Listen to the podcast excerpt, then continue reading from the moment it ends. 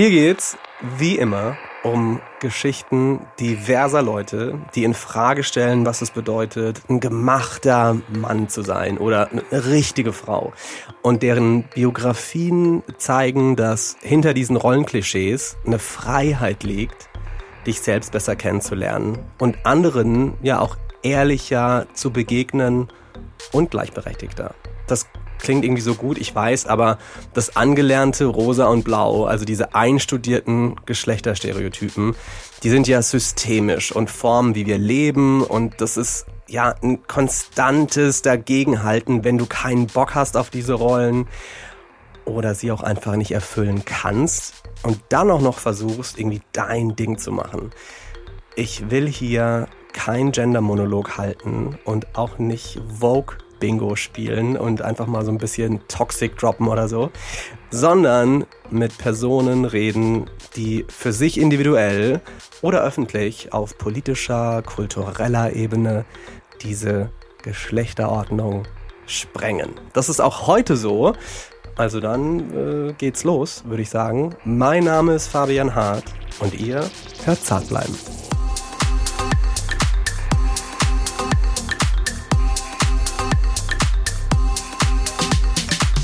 Bleiben, der Podcast mit Fabian Hart.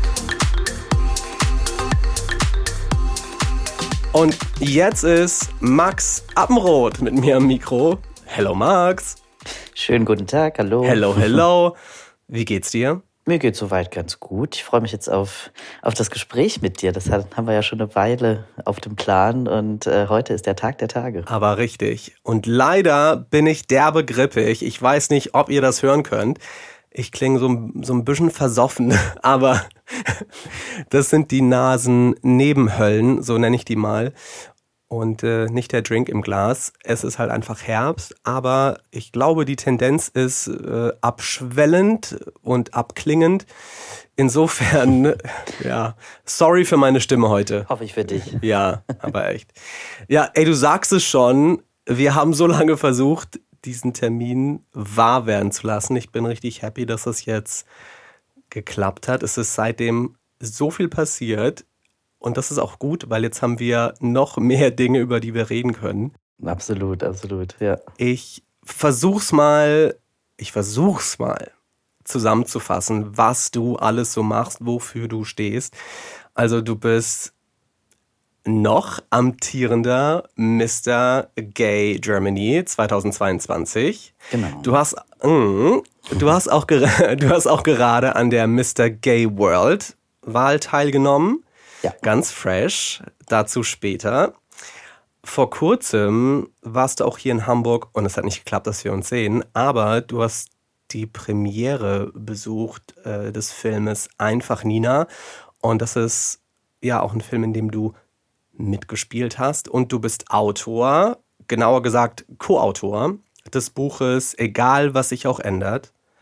Das Herz bleibt dasselbe. Und das ist ein Buch, das sich speziell an Kids richtet. Und ich sag mal so, all diese Darstellungsformen und Projekte sind eigentlich Ausdruck ja, deines Aktivismus und deiner Aufklärungsarbeit und promovierst auch zurzeit. Genau an der Charité-Uni in Berlin, Institut für Public Health, so habe ich mir das rausgeschrieben. Und du setzt dich vor allem dafür ein, dass äh, Transpersonen, nicht-binäre Personen einen besseren Zugang haben zu medizinischer Versorgung, weil, und das ist auch eine Sache, die ich nicht wusste, besonders transmännliche Personen werden bei medizinischen Studien oft überhaupt nicht berücksichtigt. Genau, ja. Ja, das ist tatsächlich, du hast, hast auf jeden Fall deine Hausaufgaben gemacht, das kann ich schon mal sagen. ähm, ich bezeichne mich das immer, wenn Leute mich fragen, was ich mache, was ich, also was so meine, mein Beruf ist, sage ich meistens, ja, ich bin Transaktivist, also ich, das ist wirklich so meine berufliche Bezeichnung und mache halt noch sozusagen viele andere Dinge in Anführungszeichen nebenbei, denn eigentlich alles, ähm, auch wie du schon sagst, die Promotion, ähm, die Bücher, die ich veröffentlicht habe, es ist ja nicht nur das Kinderbuch, sondern mittlerweile auch zwei Fachbücher. Es geht einfach darum, aufzuklären. Es geht auf, äh, darum aufzuklären über geschlechtliche Vielfalt und ähm, einfach vielleicht auch dadurch bei, bei manchen Menschen einfach auch so ein bisschen Berührungsängste zu nehmen. Denn das ist etwas, das, das merke ich oder kriege ich tatsächlich häufig mit, dass Leute sagen, ja, ich habe ja grundsätzlich kein Problem mit Transpersonen, aber ich möchte halt nichts Falsches sagen und dann sage ich halt mal gar nichts. Und ich meine, das ist, ähm, ist natürlich etwas, was wir auch, was wir auch spüren, wenn wir einfach auch ausgeschlossen werden. Und ähm, ja, und deswegen versuche ich eben mit, mit allem, was ich habe, habe, aufzuklären und vielleicht auch eben damit so ein bisschen mehr Zusammenhalt zu schaffen. Ich glaube auch, wenn man so Aktivist als Berufsbezeichnung droppt, ne? Ich glaube, dass das auch mittlerweile so völlig verständlich ist. Das ist so voll angekommen. Kommt drauf an, in welchen Kreisen tatsächlich. Also da muss man schon echt sagen, so wenn ich irgendwie auf irgendwelchen wissenschaftlichen Konferenzen bin ähm, und sage, ich bin Aktivist, dann rollen die halt alle mit den Augen. Wenn ich halt sage, so ja, ich promoviere an der Charité am Institut für Public Health, sind alle so, wow. Also das ist auch so ein bisschen, warum ich für mich gesagt habe, so hey, ich will halt diesen ganzen akademischen Zirkus eigentlich auch einfach also hinter mir lassen. Also ich habe jetzt viele Jahre Forschung gemacht und merke aber auch einfach, dass so das Klima und da kommen wir dann eben wieder zum Thema Männlichkeit. Ähm, also es ist halt auch ein Hauen und Stechen und ein Wettbewerb keinesgleichen. Ich meine, da wird sich halt nicht irgendwie mit Fäusten oder wer am schnellsten rennen kann gemessen, sondern halt wirklich, ich habe da und dort promoviert und habe halt das und das schon erreicht ja. und dies und das und jenes und da publiziert und weiß ich nicht.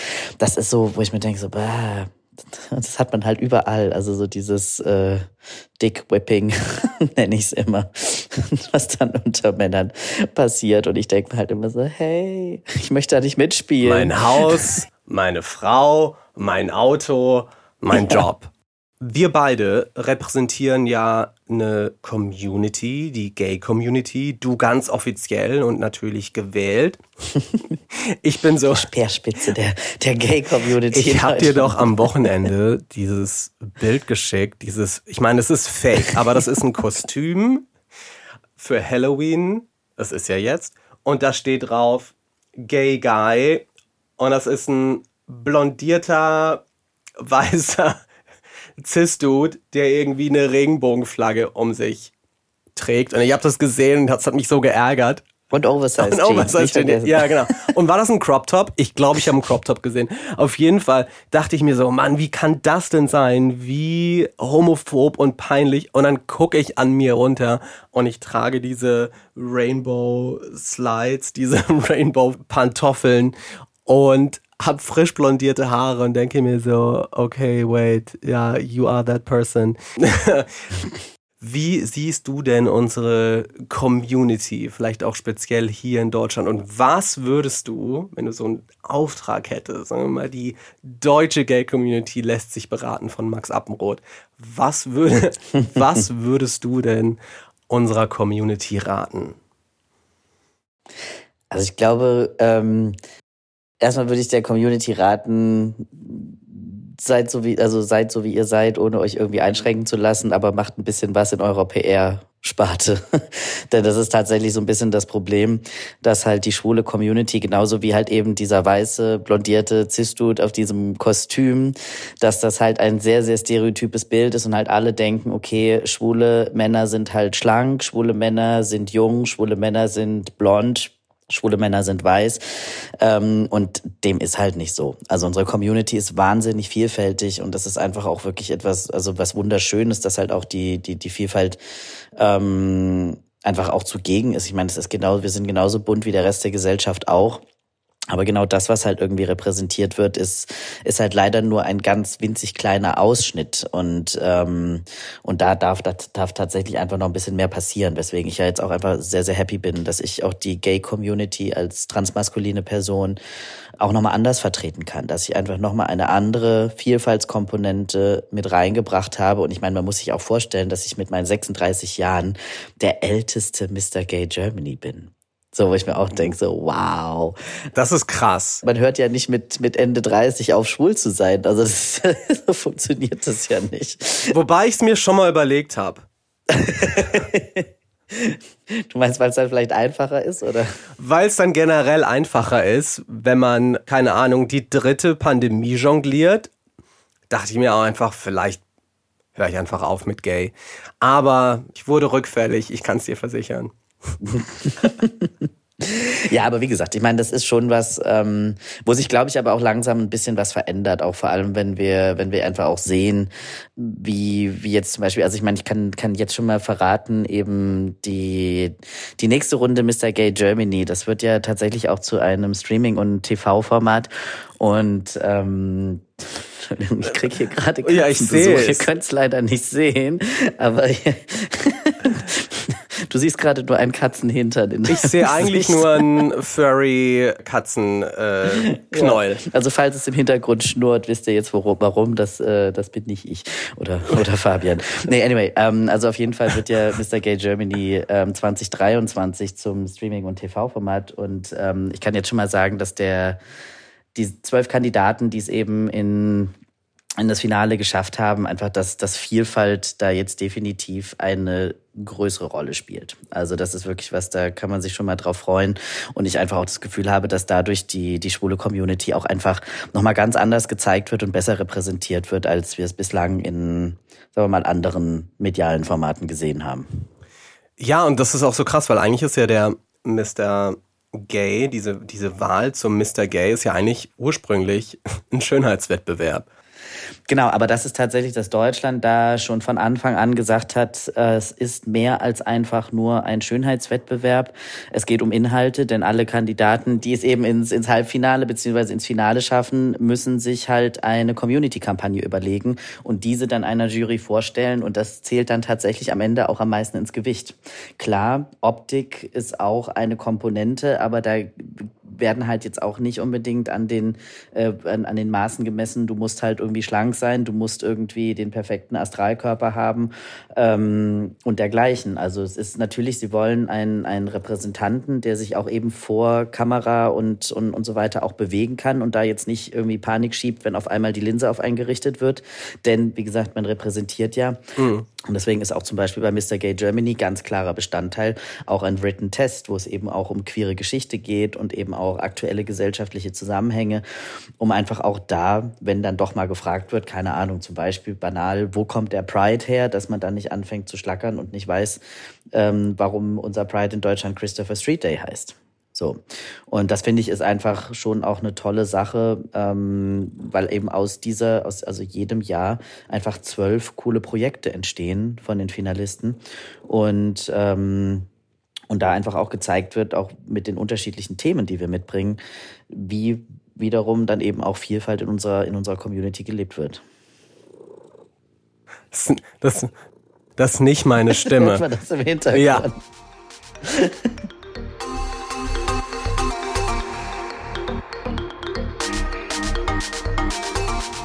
Und wir gehen in die Werbung und sind wie immer bei Dr. Hauschka.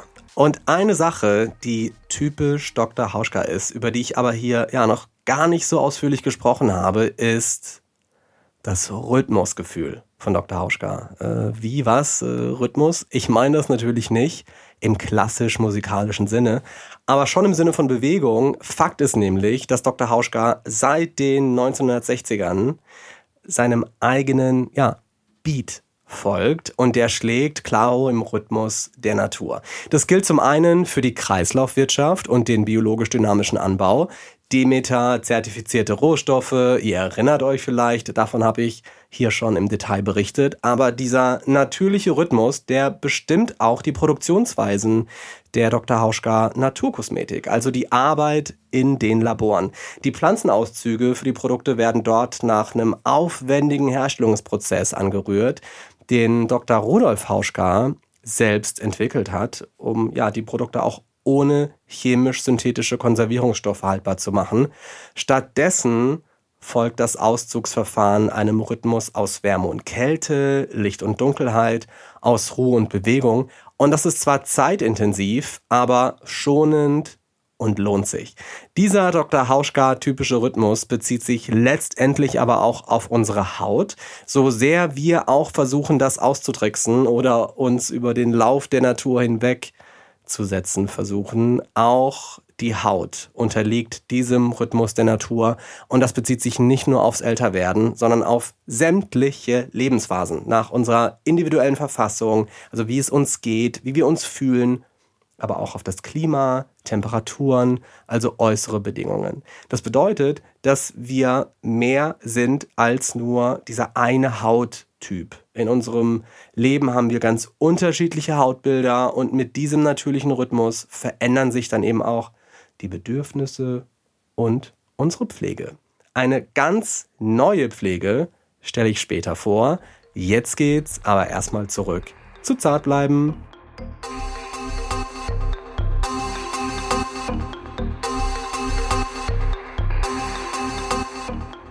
Was ich gerade besonders finde in der Beurteilung der Gay-Community, so wie, wie wir sie gerade erleben oder erfahren, ist, dass ja Gay lange Zeit wirklich nur Schimpfwort war und das ist es bis heute auch noch. Also gerade neulich erst habe ich zwei Mädels hinten im Bus über einen Typen sprechen hören, den sie, glaube ich, eigentlich total süß finden. Und die eine meinte zu der anderen, mhm. aber was der da, das war voll gay.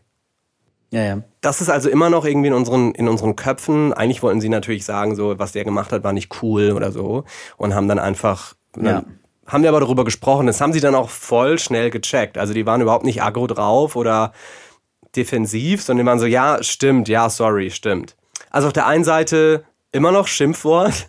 Auf der anderen Seite sind homosexuelle Männer, gay Guys, aber auch unglaublich privilegiert. Und Voll, ich ja. muss diese Position ja auch immer wieder für mich erkennen und auch mir darüber im Klaren sein. Was bedeutet es für dich, gay zu sein?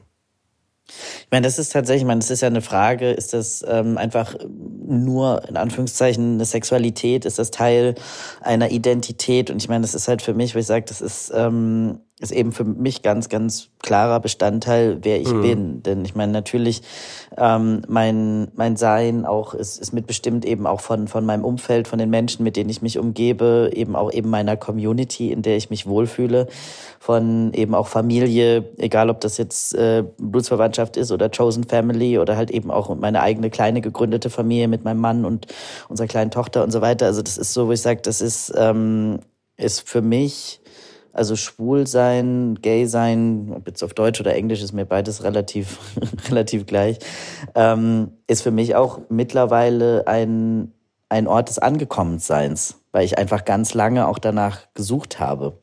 Denn ich habe damals, ähm, ich habe mich mit 13 tatsächlich als lesbisch geoutet, weil damals als Mädchen oder Frau wahrgenommen hat das für mich mit Männern einfach nicht geklappt. Das hat sich nicht richtig angefühlt.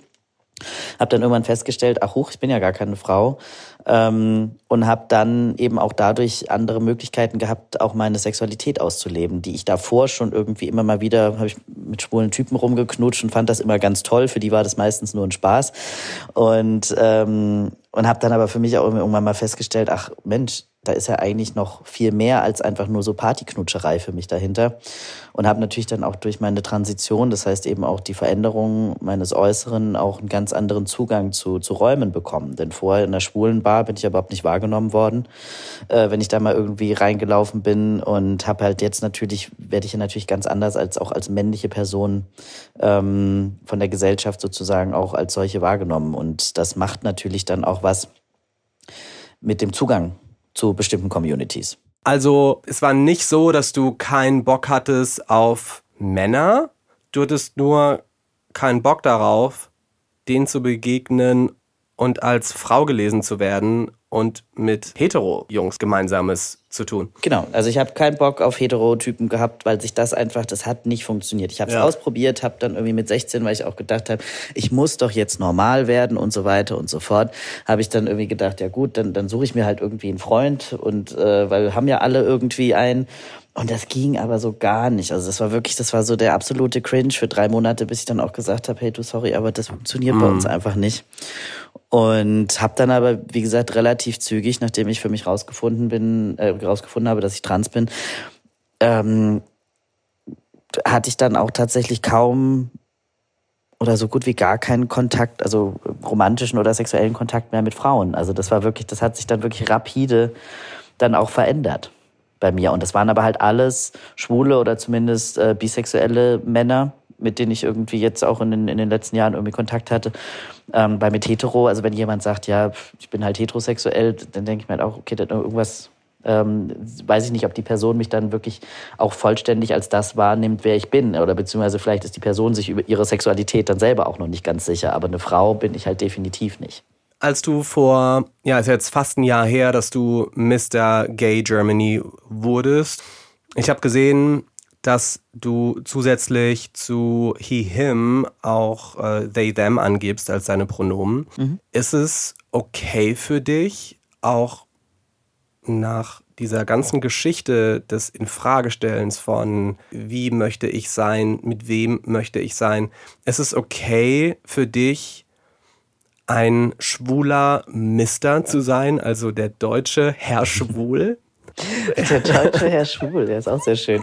Ähm, Stelle ich mich nächstes Mal so vor, gerne. Schönen guten Tag, ich bin Herr Schwul. Ähm, ja, nee, für mich ist das, ist das tatsächlich auch in Ordnung, denn ich benutze halt auch im Deutschen, also ich benutze entweder männliche oder keine Pronomen. Keine Pronomen heißt halt einfach nur mit dem Vornamen angesprochen zu werden. Und da denke ich mir halt, ich meine, wir haben ja alle Vornamen bekommen, nutzen sie aber viel zu selten eigentlich, weil wir immer auf diese dusseligen Pronomen ausweichen, die ja für meisten oder für die vielen, also viele Leute stimmig sind anhand des Äußeren, aber eben halt auch nicht für alle Menschen. Und, ähm, und halt they, them im Englischen ist halt für mich äh, Easier, eine ja. andere Form auch also es ist halt deutlich easier und, ähm, und halt auch mittlerweile auch deutlich verbreiteter oder einfacher auch irgendwie für Leute, das umzusetzen sprachlich. Da sind wir im Deutschen noch ein bisschen hinterher.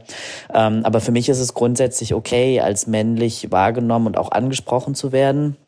Und ich sage auch immer, für mich ist halt Herr das kleinere Übel als Frau im Vergleich, ähm, einfach so von dem, wie ich mich eben fühle. Aber ich bin halt deutlich mehr als einfach nur Mann.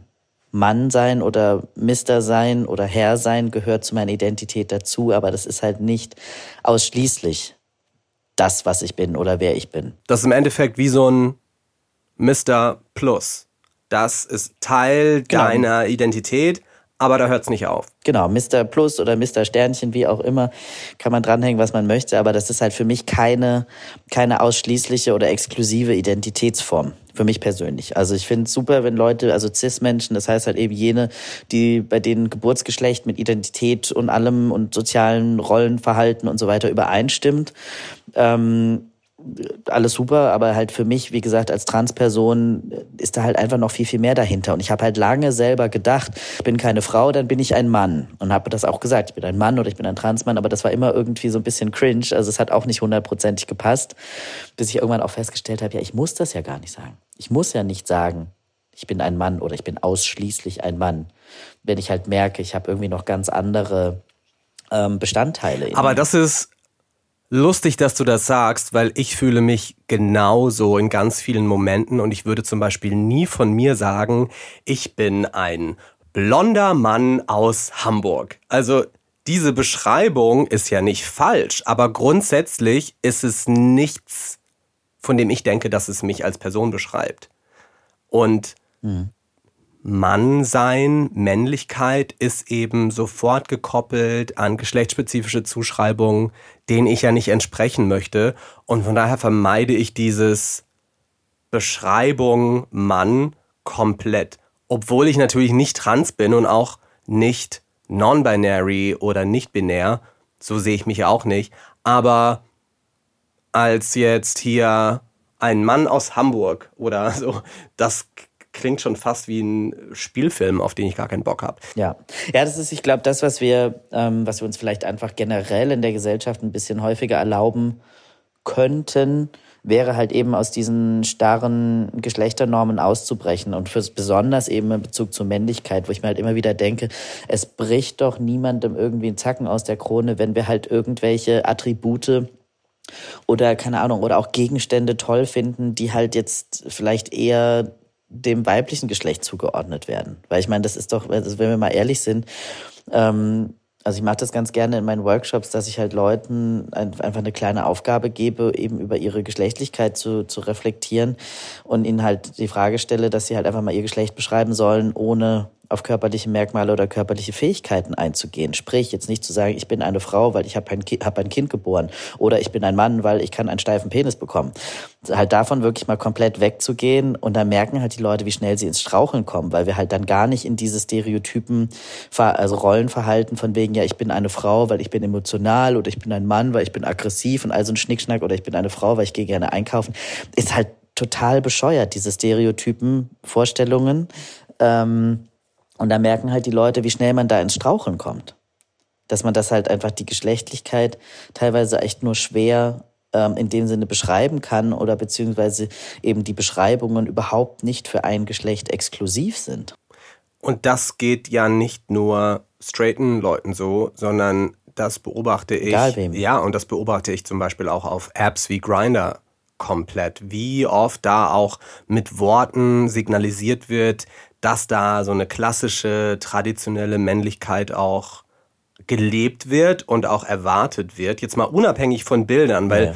du kannst aussehen, wie du willst, aber es sind ja die Dinge, die du von dir gibst, die du machst, deine Taten, deine Gedanken und wie du mit anderen umgehst, das formt ja auch dein Bild. Und ich merke immer wieder auf Plattformen wie Grinder zum Beispiel, dass da diese urtypische Männlichkeit schon einfach noch ein Riesending ist. So und da denke ich oft, okay, bewegt sich da wirklich gerade was? Also sind wir nach außen hin vielleicht die, die, die Wokies, aber wenn es dann, wenn's dann um das Eingemachte geht, wird dann doch wieder der Aggressor erwartet oder so oder der krass männliche Kerl?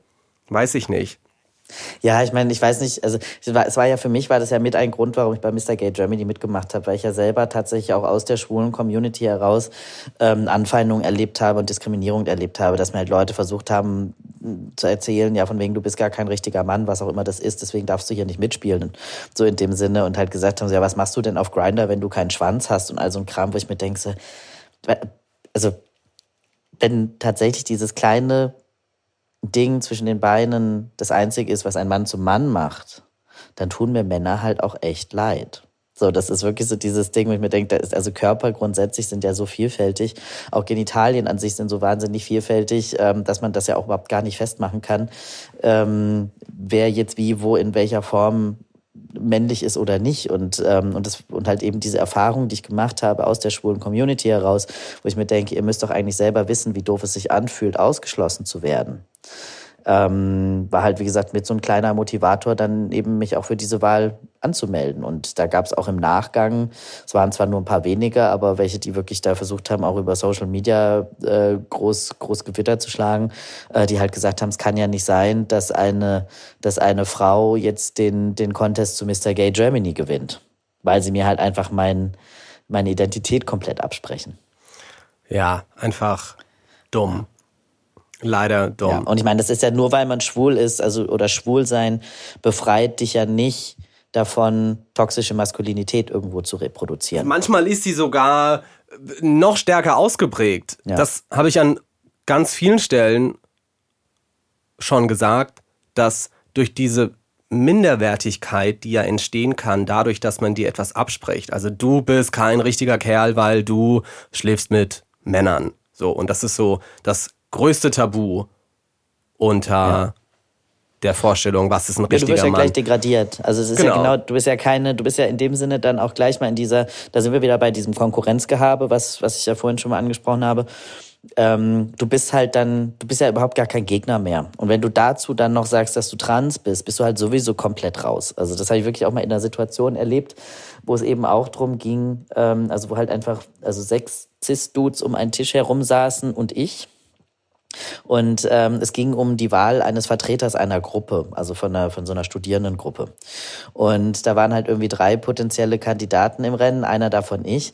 Und, ähm, und da hat man dann gleich gesehen, also der, der das Amt inne hatte, hat halt so ein bisschen erklärt, äh, worum das jetzt geht und was jetzt irgendwie, was dann eben auf einen zukommt, wenn man eben äh, dieses Amt inne hat und so weiter. Also das war ein Ehrenamt. Und ähm, und ich wurde überhaupt gar nicht in das Gespräch mit einbezogen, weil ich überhaupt nicht als Konkurrenz wahrgenommen wurde, weil die halt wussten, okay, A, ich bin schwul, B, ich bin trans, deswegen ich kann ja gar keinen äh, gar keine Gefahr sozusagen für die in dieser in dieser Konkurrenzgeschichte seid. Letzten Endes war ich der, der die Wahl gewonnen hat. Aber ja, weißt du, das ist so, du merkst das wirklich in, in Gesprächen unter unter Männern und die kriegen das selber gar nicht mit.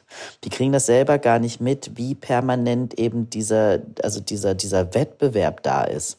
Und wie gesagt, das muss nicht immer physisch sein, sondern eben auch auf so einer kognitiven Ebene, so dieses ähm, permanent sich vergleichen, permanent wirklich dieser, dieser Schwanzvergleich oder wie ich es halt sage im Englischen so dieses Dick-Whipping, also irgendwie so mal den Schwanz auf den Tisch packen. Wie gesagt, da mache ich halt nicht mit. Ich gucke mir das von außen an und, und durchschaue das und die kriegen das, wie gesagt, selber, aber ganz, ganz oft überhaupt nicht mit, was sie da tun. Und das ist das Lustige und Traurige an der, an der Geschichte zugleich. Wie hast du bei diesem, bei dieser Gay, Mr. Gay-Wahl deine Konkurrenten? Ich meine, es ist ja dennoch eine, eine Form von Kompetition. Also so ein Schönheitswettbewerb oder so ein Mr. Gay-Wettbewerb ist ja Competition. Wie hast du das erlebt in dieser Konstellation ja. mit den anderen? Also es ist eine Competition, ja, aber es ist auch wirklich ähm, einfach ein Moment von, von Community. Also wo wir wirklich, wo man sich auch irgendwie die ganze Zeit gegenseitig unterstützt hat oder auch jetzt, ich meine, Mr. Gay World war jetzt gerade erst. Ja, da bist also, du Dritter halt geworden, ne? Genau, bin ich Dritter geworden. Yay. Dankeschön. Ähm, und da ist halt wirklich so, du, du hilfst dir halt die ganze Zeit. Also das ist wirklich so dieses, also du unterstützt halt die anderen, wo du kannst. Oder sagen wir mal so, ich habe die anderen unterstützt, wo ich kann und habe aber auch das Gefühl gehabt, dass, ähm, dass das eben sehr, sehr ähnlich war. Ich meine, jetzt bei Mr. Gay World war halt einfach ein Problem, dass, der, dass die Übersetzung nicht geklappt hat. Und ich meine, dann stelle ich mich halt natürlich hin, ich spreche halt Spanisch und habe halt für die Spanisch Sprechenden, die halt kaum Englisch sprechen, übersetzt. So, weil ich mir auch gedacht habe, also jetzt mal angenommen, ich würde das Ding am Ende gewinnen und die hätten sich nicht richtig ausdrücken können, dann hätte ich auch von meinem Gewinngefühl ja. nichts gehabt. Also hätte ich mich auch nicht wohlgefühlt damit, wenn ich nicht gewusst hätte, dass wir alle irgendwo die zumindest ansatzweise die, die, die, die gleichen Grundvoraussetzungen hatten. So, und deswegen, und, und das ist halt wirklich was, wie gesagt, da kommt halt wieder dieses Community-Gefühl dann doch zusammen, zumindest bei den meisten. Ich meine, jetzt kann man natürlich irgendwie nicht immer bei so einer Gruppe von zwölf Leuten mit allen äh, gleichermaßen gut, ähm, gut klarkommen. Und natürlich gibt's auch manche Leute, die da vielleicht so ein bisschen eher so einen Ego-Trip fahren.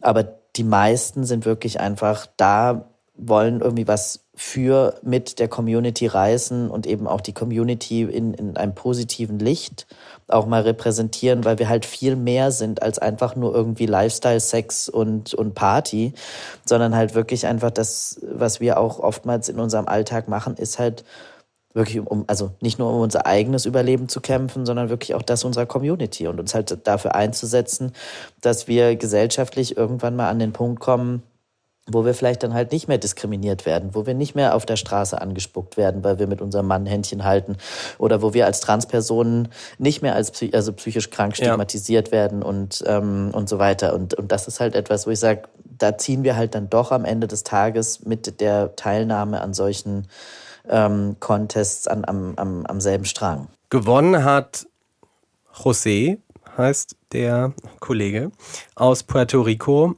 und wie gesagt, hast du den dritten Platz belegt. Mhm. Es gab, glaube ich, acht Teilnehmende. Ne? Wie viele gab es insgesamt? Genau, es waren acht Teilnehmende mhm. dieses Jahr bei Mr. Gewalt. Und bestimmte Kategorien wie beste Bademode, glaube ich, und äh, Fotoshooting war auch ein Thema. Neben dem neuen aktivistischen Part der äh, Mr. Gay-Wahl.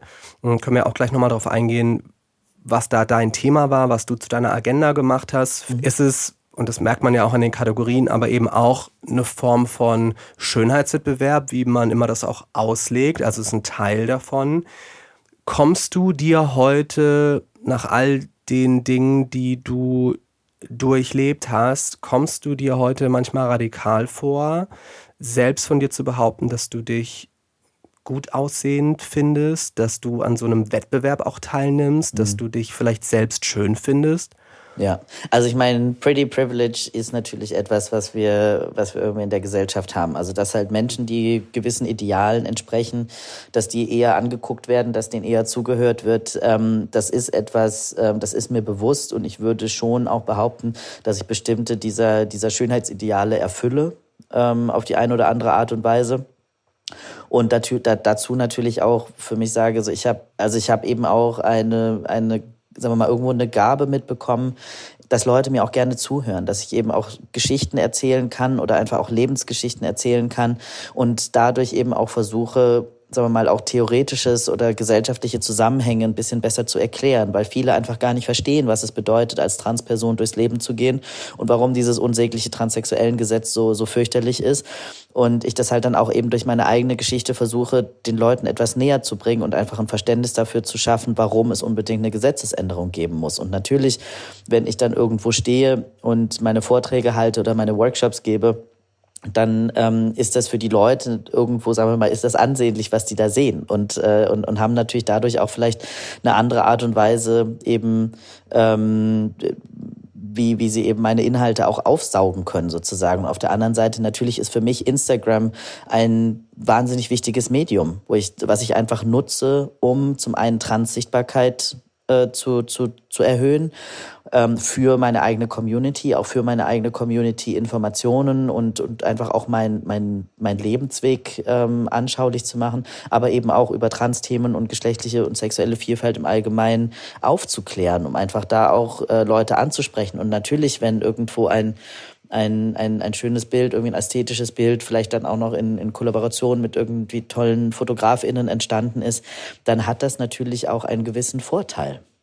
Wenn eben das Bild oder auch das Video oder was auch immer dabei rauskommt, für Menschen irgendwo einem gewissen Ideal entspricht. Und das nutze ich halt für mich auch, sag ich mal, in Anführungszeichen schamlos aus, um halt da auch meine, meine Themen auch dann, dann weiter an, an, an Menschen zu bringen braucht man dieses Selbstbewusstsein, in den Spiegel zu gucken? Also ich meine, man kennt ja diese ganzen auch amerikanischen, also ich meine, Beauty Contests sind natürlich auch etwas sehr Amerikanisches und oder auch so Miss Germany oder so, ne? Da gibt's ja mittlerweile auch Diversitätsauflagen und das hat sich sehr verändert, der Contest, das mhm. ist klar.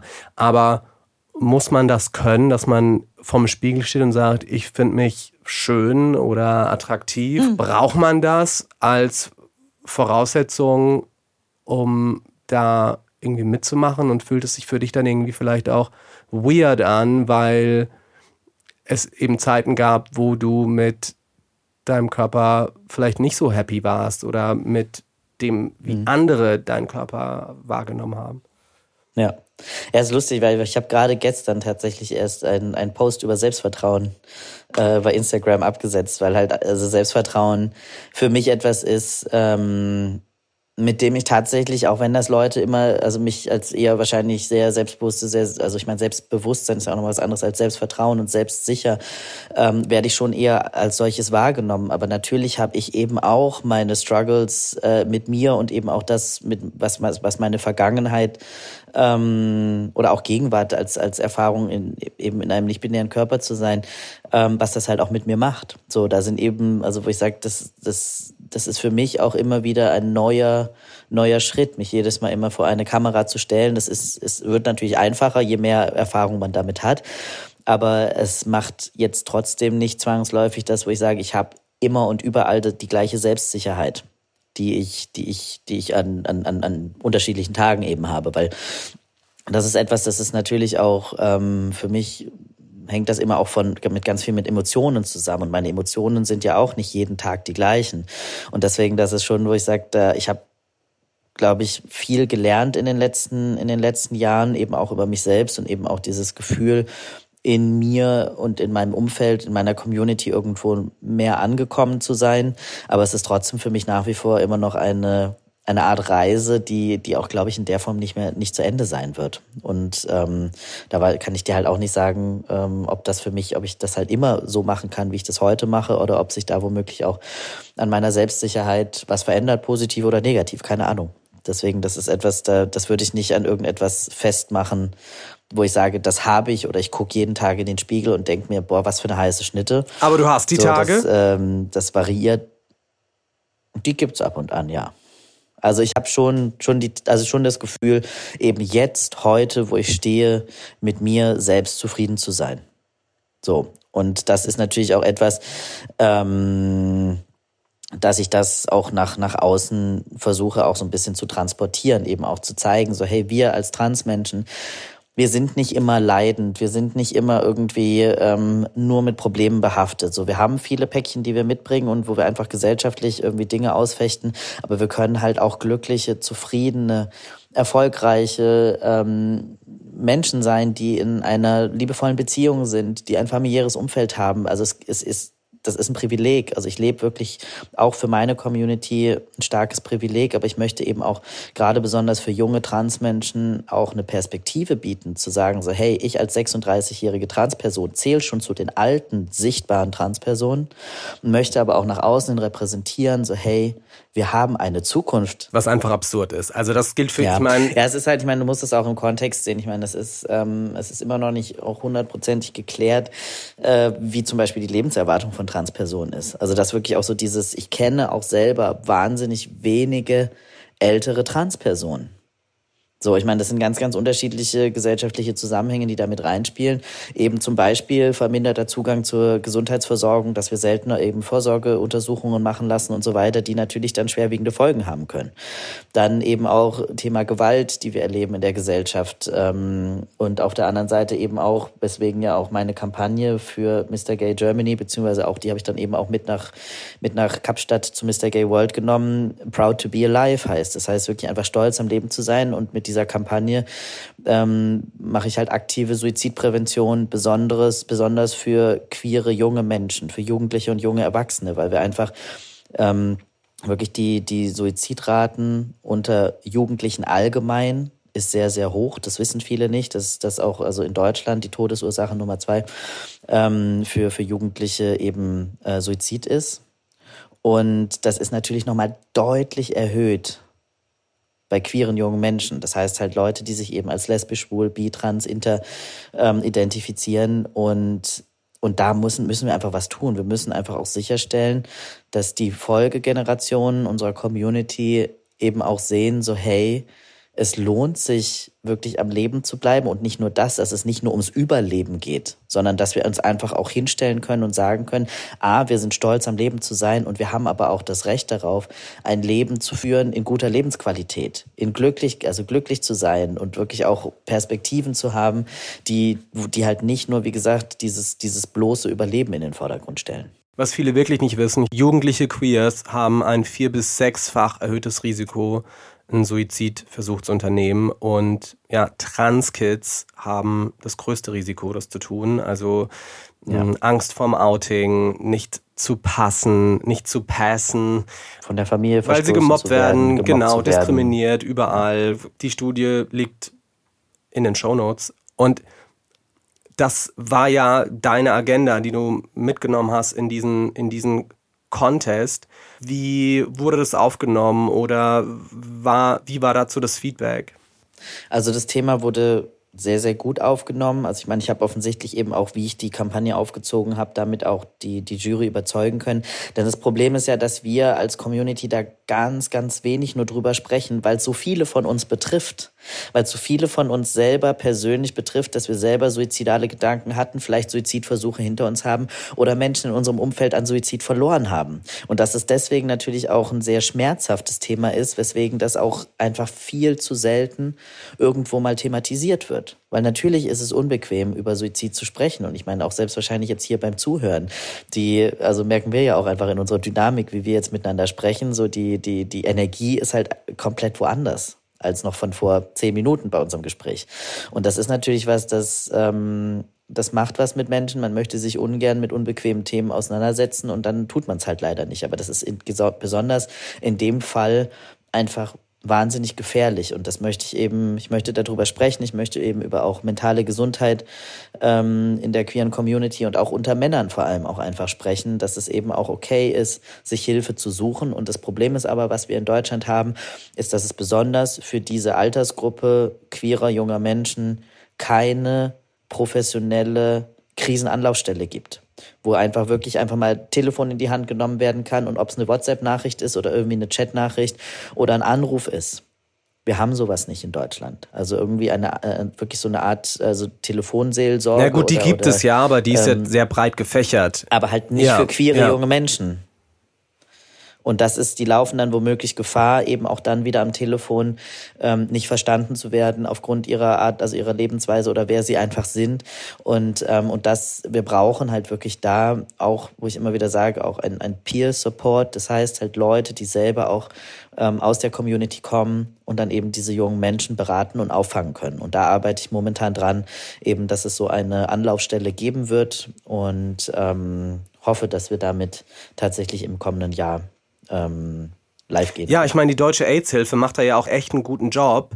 Ja, aber das ist ja auch die Deutsche AIDS-Hilfe macht ja Gesundheitsaufklärung im, im weitesten Sinne. Die machen ja keine psychosoziale Beratung in akuten Krisenfällen. Ja. So, das ist ja eigentlich nicht deren Aufgabe. Deswegen, und, und sowas fehlt uns halt. Wir haben natürlich hier die, die allgemeine Telefonseelsorge, aber wie gesagt, wir wissen halt nicht, was passiert, wenn dann wirklich einfach auch queere Jugendliche anrufen und sagen irgendwie, ich, ich kann nicht mehr, ähm, weil ich in der Schule die ganze Zeit als, als schwule Sau bezeichnet werde. So, und dann verstehen halt vielleicht auch die Leute an, am anderen, am anderen Seite des Telefons, ja, okay, das ist eine scheiß Situation, aber verstehen halt auch den gesellschaftlichen Kontext nicht, weil sie vielleicht selber es nicht in der Form ähm, erlebt haben. Und deswegen ist es für mich wichtig, dass wir eben da gute äh, und vor allem nachhaltige queere Supportstrukturen aufbauen, wo wir eben einfach auch wissen, dass die Leute, die da anrufen oder die Jugendlichen, die anrufen, dass die halt da nicht womöglich die nächste Diskriminierung erfahren. Ich will jetzt nicht die Telefonseelsorge da Nein, irgendwie du hast total ins, recht.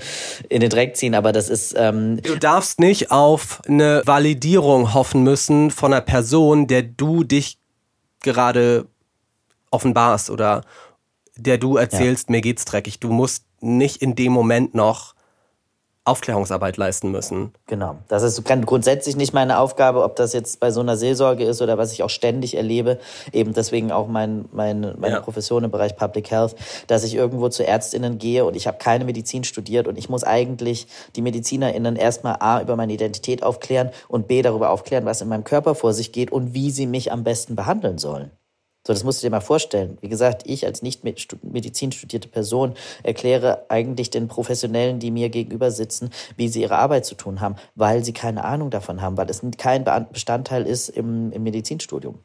Und deswegen, ich meine, äh, um da nochmal vielleicht den Bogen wieder zu schlagen, ähm, bin ich so froh, dass ich die Chance gehabt habe oder beziehungsweise auch die Chance für mich ergriffen habe, zu sagen, okay, ich lasse irgendwie alle ähm, auch vielleicht dann für mich, was Sicherheit bedeuten könnte, Anstellungsverhältnisse und so weiter hinter mir und mache mich selbstständig eben als Transaktivist und kann heute auch davon eben mein, mein, also mein Lebensunterhalt bestreiten ähm, aber es ist auch für mich was, wo ich sage, also ich hoffe oder für mich persönlich, ich arbeite eigentlich in die Richtung, um mich selbst irgendwann arbeitslos zu machen. Das ist mein Ziel. Ich weiß nicht, ob ich selber erleben werde, aber das ist eigentlich mein Ziel, dass die Arbeit, die ich heute mache, ähm, dass die Arbeit, die ich mache, dass die irgendwann überflüssig ist.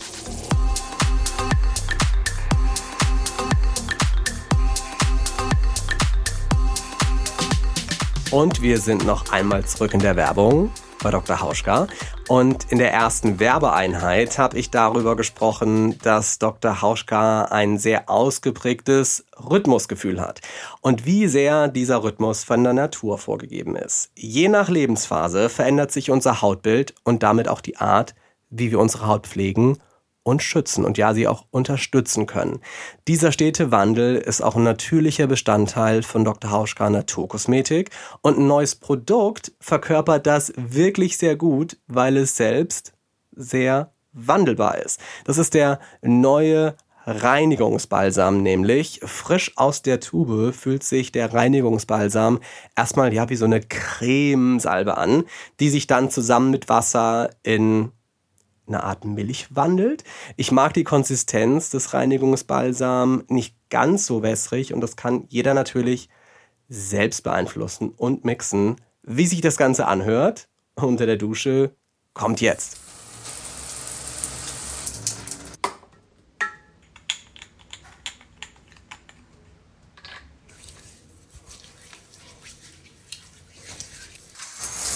Mehr Infos zum Reinigungsbalsam und zu Dr. Hauschka liegen in den Show Notes. Und jetzt geht's zurück zu Zartbleiben. Ja, und ein bisschen schließt sich auch jetzt der Kreis, weil du hast am Anfang unseres Gesprächs gesagt, naja, unsere Gay-Community ist mehr als nur partyhungrige, cute aussehende Typen. So ungefähr hast du es gesagt. Ja. Und dann hast du gerade eben gesagt, eigentlich haben alle Queers, auch die Gays, diese Diskriminierungserfahrungen in der Kindheit, während der Schulzeit, von zu Hause, wie auch immer, manchen. Irgendwo haben, Ja. haben, wir, haben wir die Erfahrung gemacht. Genau. Und selbst wenn es nur ein Zeitungsartikel ist, wo wir lesen, da wurde ein schwules Paar wieder angegriffen. Das macht ja auch was mit uns, wenn wir erleben, Leute, die so sind wie wir, erleben Scheiße. So, das ist ja, das, wie gesagt, das sitzt ja auch bei uns. Absolut. Und wenn es also diese eine Wahrheit gibt, der wir auch entkommen möchten, wir möchten da ja auch rauskommen, wir möchten uns da ja auch emanzipieren von, in die Großstadt ziehen, andere treffen, eine Chosen Family, hast du eben auch schon gesagt, gründen oder finden, Ja. dann ist es auch mehr als legitim, dass bestimmte, ich sag mal, hedonistische Züge Das ist ja auch völlig okay und wir brauchen das ja auch. und das ist vielleicht der, der, der Gegenpart zu diesem zerstörerischen Staat, den viele von uns hatten. Fast alle Ja. von uns hatten, das uns auch eint. Ja. Nee, absolut. Ich meine, da, da, da stimme ich dir auch zu. Ich meine, das ist irgendwo was, wo ich sage, das brauchen wir auch. Oder auch zum Beispiel zu sagen, so ja klar, Pride ist nach wie vor oder der CSD ist nach wie vor eine Demonstration, aber es ist auch einfach ein Tag, wo wir in aller Öffentlichkeit uns als Community auf der Straße feiern und einfach sagen so, hey, wir sind hier. Zwar auch dann auf der, auf der anderen Seite wirklich mit Polizeischutz, weil wir halt auch nicht wissen, ob halt womöglich diese Demonstration nicht ähm, womöglich angegriffen werden könnte. Aber es ist trotzdem mal ein Tag im Jahr, ähm, wo wir halt auch wirklich uns, uns ähm, in aller Öffentlichkeit äh, frei bewegen können und uns zeigen können, wie wir sind. Ähm, und, und, und, und das auch brauchen. Einfach ganz klar. Du bist in, im letzten Jahr so viel gereist, du hast so viele Dinge auch erlebt durch diese Mr. Germany äh, Story. Was hast du gelernt über die Community? Äh, was ich gelernt habe, ist, dass es halt tatsächlich einfach ähm, gerade auch bei, sagen wir mal, bei der, also sowohl bei Jüngeren als auch bei Älteren. Also das ist irgendwie so, das ist, ist, ist finde ich wahnsinnig spannend, weil das irgendwie eine sehr ähnliche, ähm, ähnliche Erfahrungen waren, die ich, die ich, die ich gemacht habe, dass die, dass glaube ich der Wunsch nach mehr Repräsentanz und Vielfalt ähm, da ist. Also dass die junge Generation es krass lebt, also dass die es einfach schon tun, dass wir einfach vielfältiger, bunter sind äh, und da eine größere Offenheit für da ist, aber dass tatsächlich auch eben bei, unter älteren schwulen Männern einfach auch so dieses, die mir, die mir einfach sagen, ich finde so toll, was du machst. Also ich finde so toll, dass das auch endlich mal gezeigt wird und ich und finde das super und ähm, und das finde ich ist sowas, wo ich glaube, wo wir auch als als Community wirklich so dieses intergenerationelle, wo man einfach eigentlich ja oft bei bei Schwulen gerade so diese Spaltung hat, so ab quasi Mitte 30 bist du unsichtbar, dass man da merkt, dass da eigentlich ein immer stärker werdender Zusammen, also ein stärker werdendes Zusammenwachsen ist. Was passiert, wenn du jetzt dieses Amt niederlegst, das Mr. Gay Germany? Mm, Was, ja, was, was, was wünschst du dir für die Zeit danach? Was ist deine Legacy? Meine Legacy, äh, also ich wünsche mir einfach, dass es, ähm, äh, dass es genauso weitergeht wie jetzt. Ähm, also halt einfach, dass also mehr mehr passiert, also mehr auf das aufbaut, was ich was ich eigentlich was ich gerade tue. Und ich hoffe natürlich, wenn ich ähm, wenn eine Hotline oder Online-Beratung, vielleicht sogar eine App, das ist so ein bisschen so die die große Idee ähm, für queere junge Menschen zur Suizidprävention aufgebaut wird. Ähm, wenn es sowas geben wird, dass das auch Bestand hat und dass das nur ein kleiner Anfang ist und es halt einfach, dass es noch mehr geben wird, bis wir einfach irgendwann an diesen Punkt kommen, wo, wie gesagt, womöglich solche Anlaufstellen überflüssig sind oder wo wir sowas in der Form nicht mehr brauchen, wo wir vielleicht auch einfach eben diese, diese Arbeit, die ich mache, einfach, wo die einfach auch überflüssig ist. Dass, dass festgestellt wird, so hey, wir sind ganz normaler Teil der Gesellschaft, und wir waren es auch schon immer. Also es ist auch kein Trend, gerade trans zu sein. Es ist kein, keine Neuerscheinung. Uns, uns hat es immer gegeben. Wir nehmen uns halt jetzt nur einfach endlich den Raum, der uns gebührt und den wir auch brauchen. Was wünschst du der nachfolgenden Person? Mr. Germany 2023.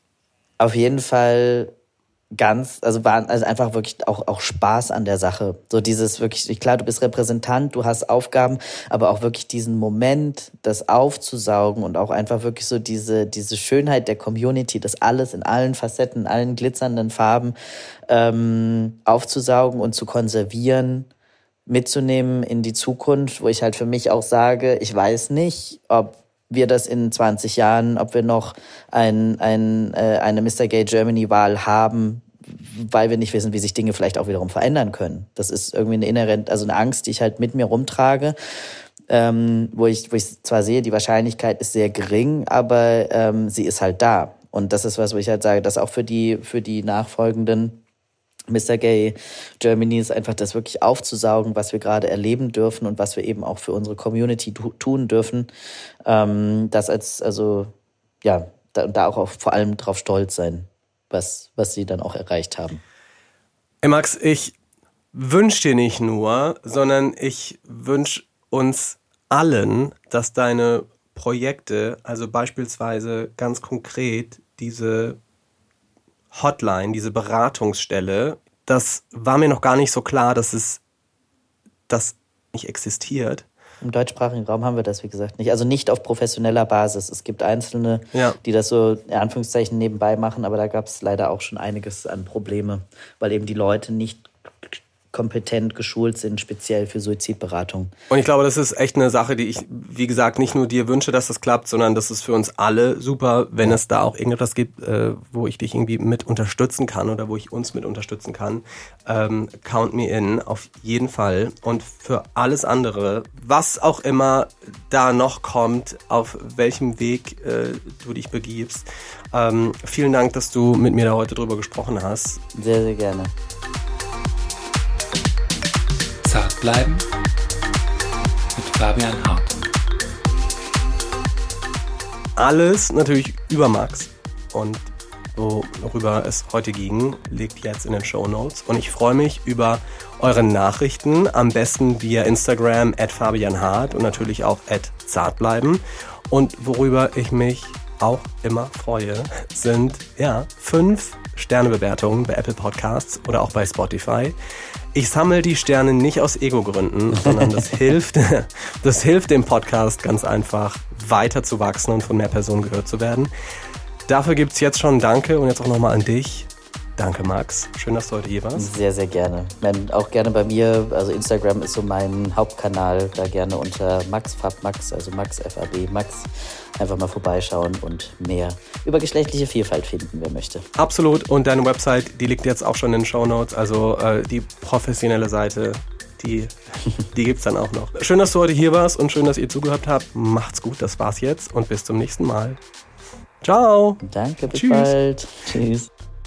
Der Zartbleiben Titelsong ist von Ben Ross Davis und heißt Dark Water. Zartbleiben ist eine Achtung Broadcast Produktion.